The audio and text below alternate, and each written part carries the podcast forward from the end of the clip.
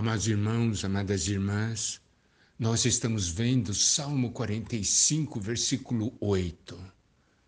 Vemos a noiva falando das virtudes do seu noivo, das características do seu noivo. Aqui diz: Todas as tuas vestes recendem a mirra, aloés e cássia. De palácios de marfim ressoam instrumentos de cordas que te alegram. Nós vimos já que as vestes se referem às virtudes, ao viver, a expressão de uma pessoa. E a expressão do Senhor, as virtudes do Senhor exalam o sabor, a doçura da sua morte e ressurreição. Nós somos o fruto da morte e ressurreição do Senhor. E esse aroma é um aroma de vida para nós. Agora, no versículo 8, ainda diz: De palácios de marfim ressoam instrumentos de cordas que te alegram. O que significa palácios de marfim? Então, agora veremos. A questão do marfim é ligado a osso, é ligado à ressurreição. Nós podemos ver que em Gênesis 2, no versículo 21 até 23, ah, nos mostrando como que Eva foi criada. Isso é muito importante para nós termos essa visão e revelação.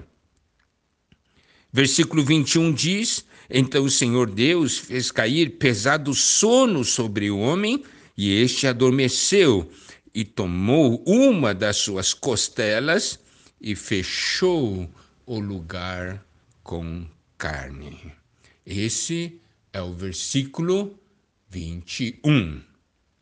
E o 22, e a costela que o Senhor Deus tomara ao homem, transformou-a numa mulher e lhe a trouxe. 23, e disse o homem: Esta afinal é osso dos meus ossos e carne da minha carne, chamar-se a varoa, porquanto do varão foi tomada. Então, isso é algo muito importante, está bem? Então, vamos nos lembrar dessa porção. Agora, nós vamos ler também em Evangelho de João, capítulo 19, o versículo 36. E isto aconteceu para se cumprir a Escritura nenhum dos seus ossos será quebrado. Então, vamos unir essas duas porções de Gênesis e do Evangelho de João. Nós sabemos de uma coisa, que Eva é um tipo, simboliza a igreja. Ela foi produzida e transformada com a vida de ressurreição, certo? Por quê? Porque é o seguinte: vamos olhar. Adão, Deus fez Adão dormir e tirou do seu lado uma costela, um osso. Também Cristo foi aquele que dormiu na cruz. E de Cristo foi tirada a igreja. A igreja foi gerada na ressurreição do Senhor. E nada pode quebrar essa ressurreição. O lado do Senhor foi perfurado, mas nenhum dos seus ossos foi quebrado.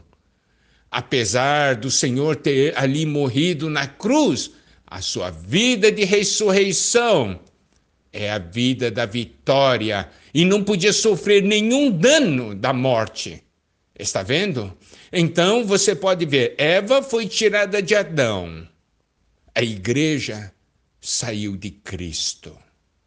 Então, o osso é ligado à ressurreição. A igreja produzida e edificada com a vida de ressurreição. Então, quando aqui se menciona os palácios de marfim, se referem às igrejas, às igrejas locais. Se referem o que? A igreja edificada com a ressurreição, fruto da ressurreição do Senhor. Não é maravilhoso? Nós vemos ali as suas vestes recendem, tem o aroma de mirra, aloés e cássia. Agora, dos palácios, isto é, da habitação de Deus que é a igreja que foi produzida pela ressurreição de Cristo, ressoam instrumentos de cordas que te alegram. Sai o louvor, a igreja louva o Senhor, a noiva louva o Senhor. Ressoam instrumentos de cordas que te alegram. O louvor da igreja, o louvor da noiva alegra o noivo. Não é maravilhoso? Nós somos aqueles que proclamam as virtudes do Senhor. Nós somos aqueles que cantam as virtudes do Senhor.